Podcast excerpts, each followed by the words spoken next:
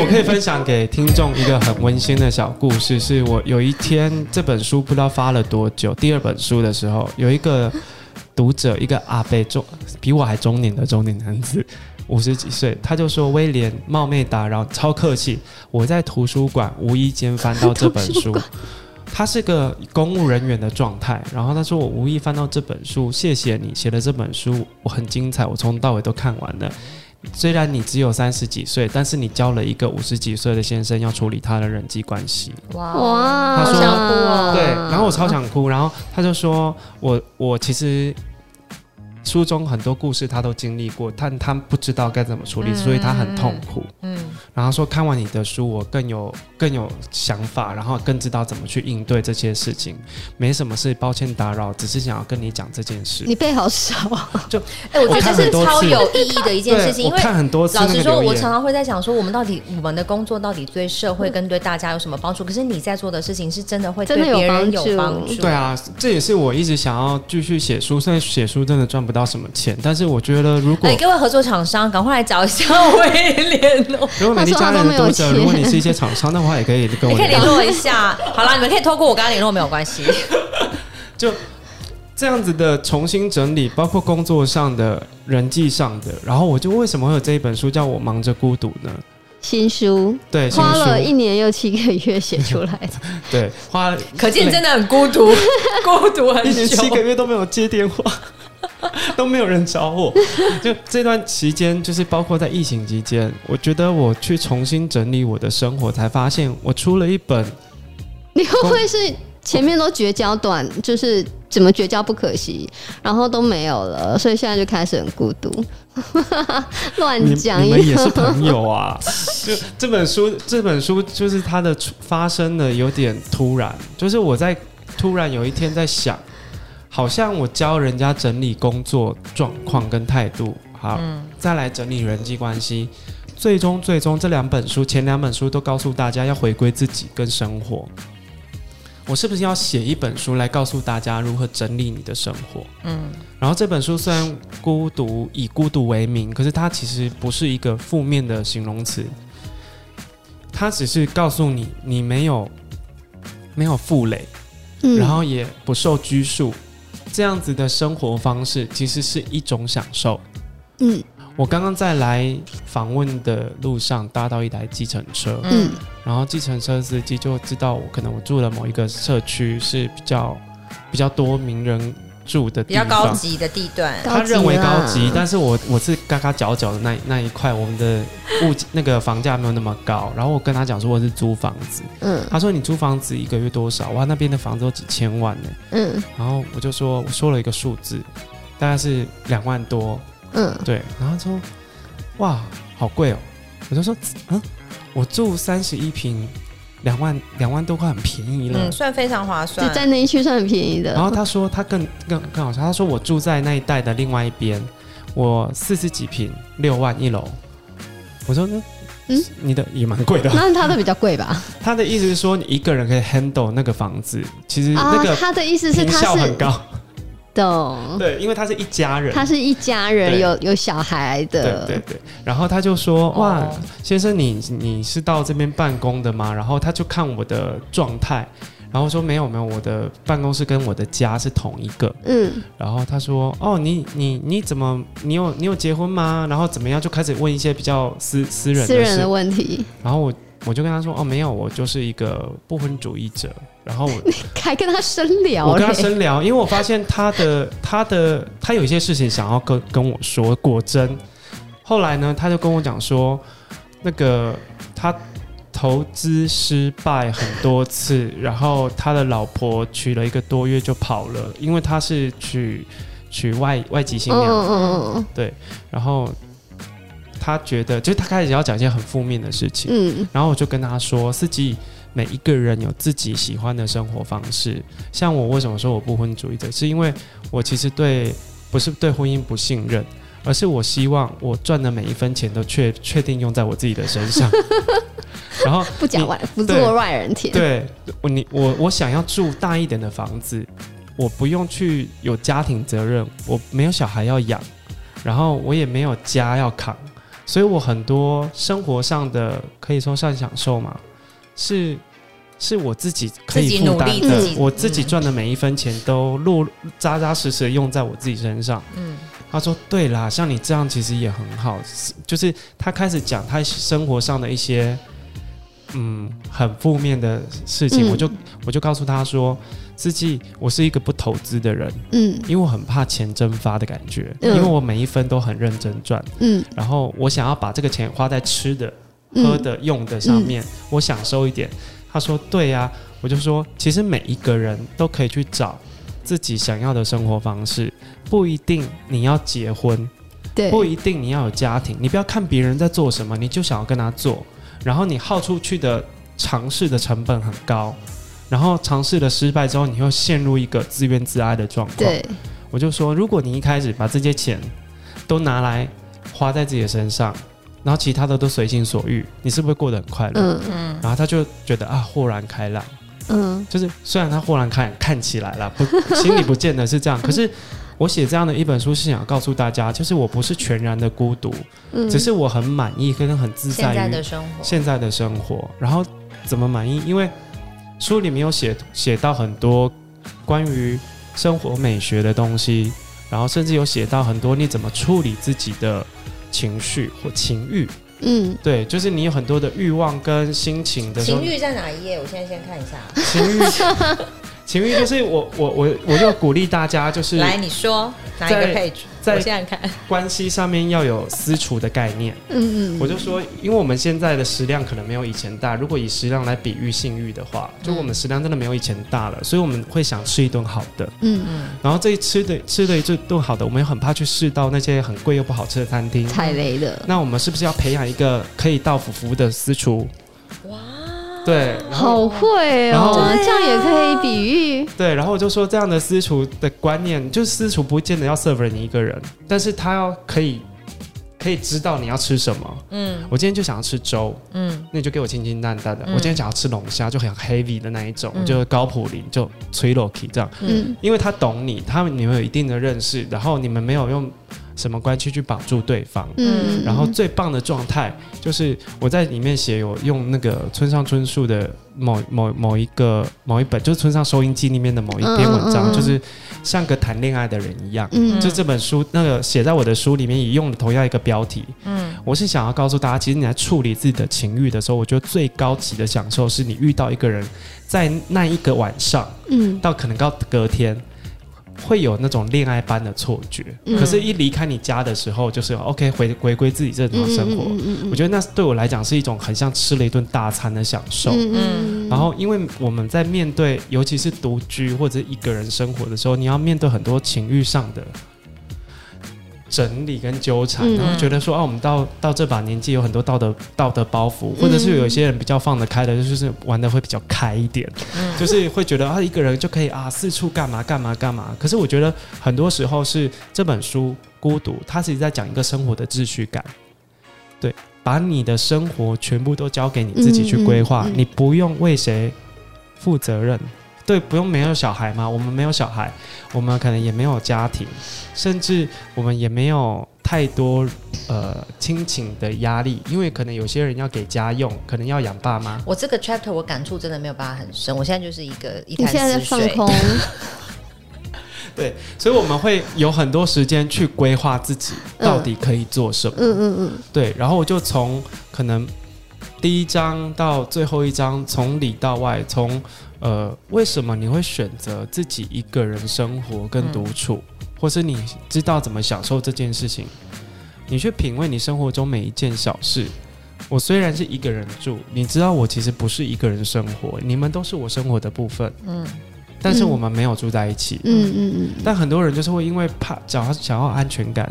就想要有有人一起，嗯，室友或伴，对。对，可是室友或伴雷的机会也蛮高的，是的，而且你住在一起，要再要再拆开很麻烦，对，磨合是个麻烦，离开也是个麻烦，你人生中就一直花在人来人往，来来去去，分分合合，嗯，那为什么不要把这些东西看淡一点？对，你预期的快乐跟你的生活所谓的理想，不是跟别人一起的。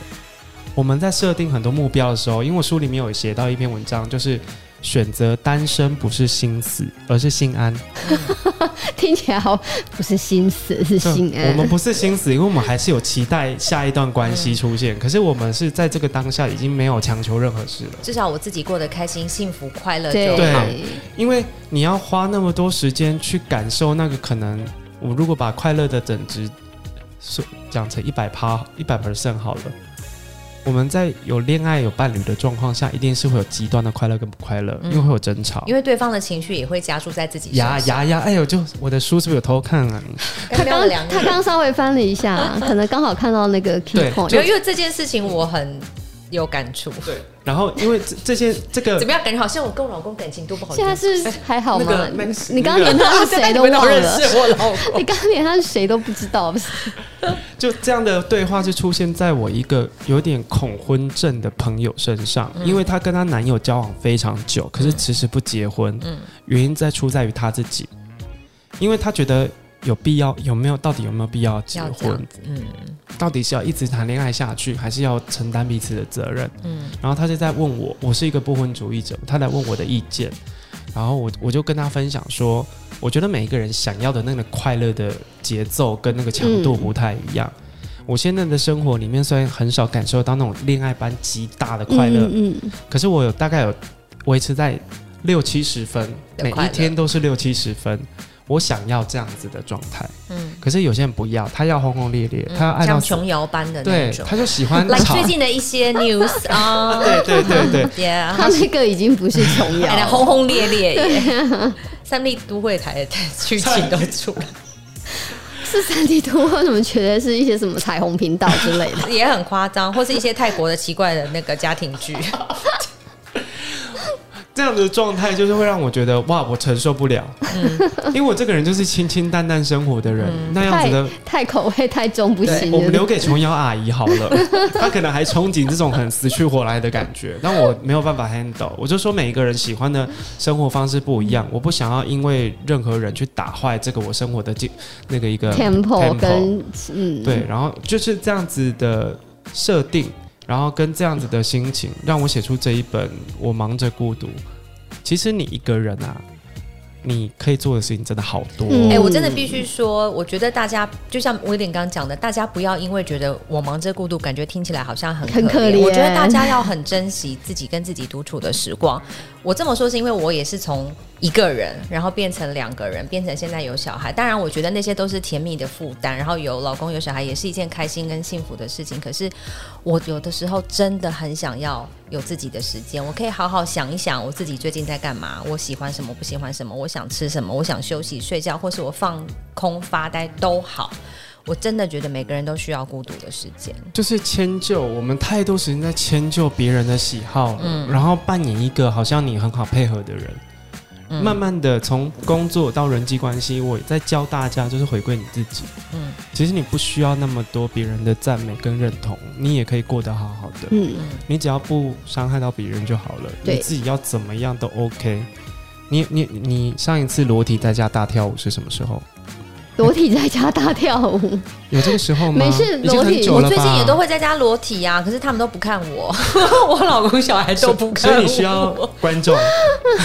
他是需要，我想要有一些私，他需要赞美，他需要鼓励。我想一个私厨的大餐，就类似这种，就是你完全放开自己，不用管别人的时候，真的好少好少。嗯，然后慢慢的你去整理自己。我一个。我 Podcast 的听众也很可爱，因为我之前做了一个新独居时代的主题，找了很多自己住的人，嗯、然后她也是个妈妈，嗯，她说无意间听到你的节目，我好爱这种长辈回馈。她无意间听到我的节目，她说她的先生前阵子刚走，嗯，小孩其实也不住家里，嗯，但是她觉得没什么不好，她每天就是浇浇花。然后做做菜，做给东做东西给自己吃。他很喜欢现在的自己，他终于可以不要为谁而去做什么了。嗯，然后我就说，我又又一个讲不出话来，因为每次这种长辈 feedback 都很真诚。嗯，然后我就说谢谢你，我我我因为你的回馈，我更确定我自己现在的状态是 OK。嗯嗯嗯嗯，Bless you。嗯。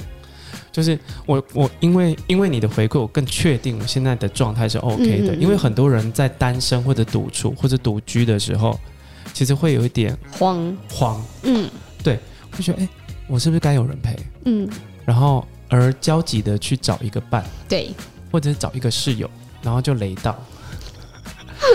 然后甚至我在书里面有讲到一些对于过节啊、生日的一个观念，嗯、就是很多人会觉得过节这件事情要跟很多人一起才热闹。嗯，可是我我觉得过节应该是要跟你真心相待的人。如果没有的话，我觉得就当没有这个节日就算了吧，就算了浪费时间。对，就是浪费时间。因为我前阵子在我的 IG 上面有做了一个调查，因为我觉得我有。以前有轻微的节日症，嗯，一到节日我就会有点慌张，嗯，哎、欸，全公司都在过情人节，然后就三字经说我还在加班，嗯、好，没关系，我反正我也没人约，我就加班。可是其实心里是浮动的，对。然后好像过完过年我就一定要跟家人在一起，可是你好讨厌你的家人，类似啊，就类似我好不想面对亲戚，可是你又觉得强迫自己要去那个场合，嗯，为了什么？为了什么？嗯，为了什么？可是我觉得一个人最大的好处是自由。我在书里面有讲到一个叫加一法则，嗯，就是我把自己比喻成一件白衬衫，然后是。棉的，因为棉的很容易皱。对，因为我们做服装编辑就知道。对对对对对。我我就用我以前职业病来，职业病。我有以前在工作上的一个小技巧，说我我以前很常拍穿搭单元，嗯，我都会备一件衬衫，因为男装嘛，我都会备一件白衬衫当当一个可以调整的调整的一个、嗯、一个加一的一个穿一个 piece。我就觉得突然间，我好像是那一件衬衫。衬衫，对，你要白衬衫超好搭的。嗯，对你不管搭正装、搭休闲都，都可以。然后以前你也知道，我们的老板很爱打枪。嗯，就是你说我们曾经有过的共同的那个老板，老板他在一些穿搭上面有他的一些想法，然后所以变成是我很常要多拍一些 look。对，我就是会用白衬衫去做变化，嗯，然后我就把这件事情延伸到我人际关系，是因为。我其实是个没有属于任何圈的人，嗯，每个人都说哦，我是什么圈，我是文化圈的，好像没有，我真没有啊，你这 range 蛮广的，我我连通告艺人我都是我的朋友，就类似这种，我就跨界跨的超广的一个人，然后朋友就跟我讲说，好像觉得你跟谁出去 hang out 我都不觉得奇怪，嗯，就是这个很自由的状态，其实来自于我自己的心。就是我没有觉得我一定要属于哪一个小范围，嗯嗯，我觉得喜欢的人，我就是我的朋友，我就会去那个局，即便这个局上面可能有一两个不认识的人，像上次我们喝咖啡的时候，他说啊，我有个朋友，就妮妮啊，他说、哦、对那一次，可是我我如果是以前的我，你就不会去，我就不会去。因为我你也知道我忙，哦，因为是我先跟你约，然后你对也要约，我就叫你一起来。对，然后你知道我这个毛很多，然后后来我可是后来认识就变得很开心。对，可是因为在那个状态下，就后来我已经改掉这个缺点了，嗯、就是我我我我反而是一个比较开放的心态去、嗯、去认识很多人，嗯、因为我为什么会有挑。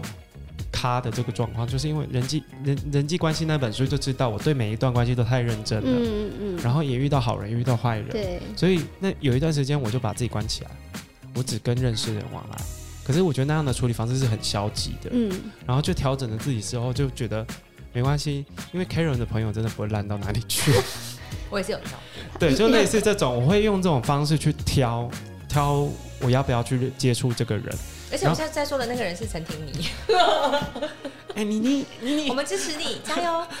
对啊，就类类似的心情，就是变成一个加一法则。我就在在这个书里面就有告诉大家，我觉得我宁愿当一个容易皱，然后有自己规矩，需要你一直维持干净，然后烫它的白衬衫，我也不要当一个什么比较劣质的一个产品。然后我就用毛衣啊。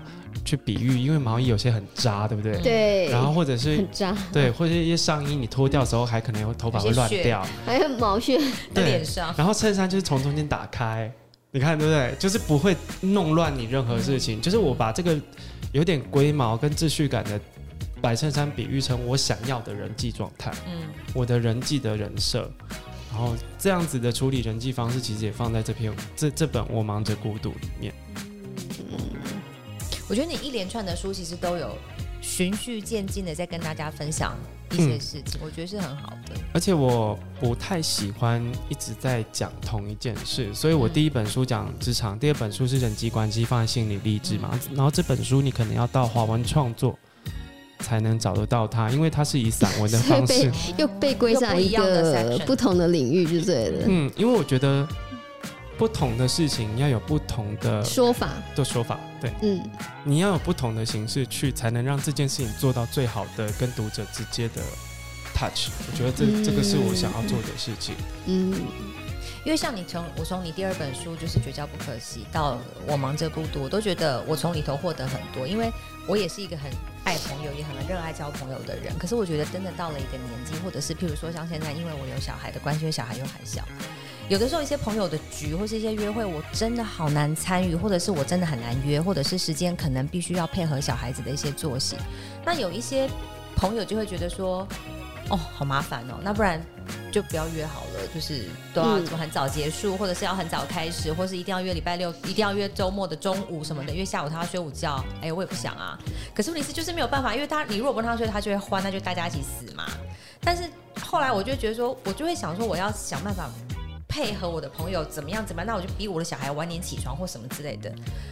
但我后来觉得算了啦，我觉得如果他们够爱我，够了解我，他们知道我当时有我多么想要小孩子，我想要一个怎么样的家庭的状况，他们应该能够理解我的处境，然后陪我一起度过。如果他们真的爱我，只是想我，当他们来我家就好了。嗯、我又又要把别人带去你家，然后就看你到底有多希望别人去你家了。哎，他就来我家了啊，穿着一个松到不行的 T 恤，然后奶罩，然后在那边划手机，然后双下巴压出来，也没有在管任何人。然后我就问 Karen 说：“我们来你家里用意到底是什么？”就在身边有一些温度。对啊，因为 家里是有多空旷，有多冷。我想要威廉的温度。嗯、呃，早说我们今天要去你家录音就好。全部机器搬去。在人际关系那一本到这一本，我觉得态度都越来越明确了。嗯、就是我觉得你就过好你自己的生活，其实就是做自己啊。对，然后把自己打理的好，你自己开心，剩下的其余他们自然而然去理解你，会会来配合你。不理解你的也就算了啦，就不要勉强了，无所谓，也不需要这么多朋友。谢谢不联络。对，因为哎，下一本谢谢不联络是不是？这要这么绝？还说此人失踪。就我觉得世界上唯一不缺的东西就叫做朋友，因为全世界哎、欸，地球有几亿人啊？四十六亿嘛？不知道哎，你只要走，我们那个好差哦。你你只要走出门，其实都很好交朋友。我这本书里面，我刚刚有讲到。一个观念是，其实你虽然是一个人的状态，但很多人陪着你一起生活。嗯，我在书里面有写到早餐店阿姨，也是我我朋友。嗯，有一个卖菜的，我都叫阿妈，她知道我一个人住，所以她都不准我买菜买太多。嗯，因为我怕你放在那边浪费没煮。呀，就她她她就是像妈妈或自己阿妈的心情在照顾。然后早餐店阿姨就是会记得你喜欢吃什么，对，喜欢吃什么。然后还有我巷口的河粉店越越南老板娘。他就很像我的朋友，他每一次回越南都会带东西给我吃。就是还有我我一个槟榔摊的阿伯，就槟榔摊的阿伯给你吃槟榔是是？没有，因为他是卖青草茶的，他有卖青草茶跟结冰水。然后但我很爱青草茶，他都会记得我喝无糖。可是有一天我们在游泳池遇到，因为我很常去游泳。后来我发现我们其实一直都在同一个地方游泳，而且是常常遇到，我们就变朋友了。然后就发现前一阵子他的店要改装，他不卖槟榔了，他要改卖霸王。就类似这种，就类似这种，所以你以后就有霸王可以吃了。但我还是想要喝青草茶。反正我就是写了很多，其实生活中有很多，虽然没有跟你直接联络，但是我觉得他们这些人其实都在关心你，嗯，都记得你，嗯。然后其实，在生活中你不孤单，嗯。你反而可以更自若的独处，然后你想要的时候，其实你每一个人，包括你的邻居，嗯，包括你附近住在你附近的人，其实也都是可以给你温暖的人，嗯、不一定要找一个人一直在你旁边，嗯，对我是可以享受这种状况的啦。结果我是不喜欢被打扰的人，嗯，但我就是想要找人找你的时候，我就自己去找，嗯，回归到自己的身上，不要注意力都在别人身上，嗯、你就不会有那么多失落跟痛苦，嗯。很好，谢谢威廉今天跟我们分享那么多，从第一本书、第二本到现在即将这本出了的新书，这样子，大家一定要多多支持。对，没看过前面两本的，赶快 catch up 起来一下，可以去追。我就是追一下，追一下，不难看啦，很好看啦，不难看，看，对啊，可以啦，好不好？OK，好，谢谢，希望大家支持，谢谢。William，好，谢谢美丽佳人的听众们，拜拜，拜拜，拜拜。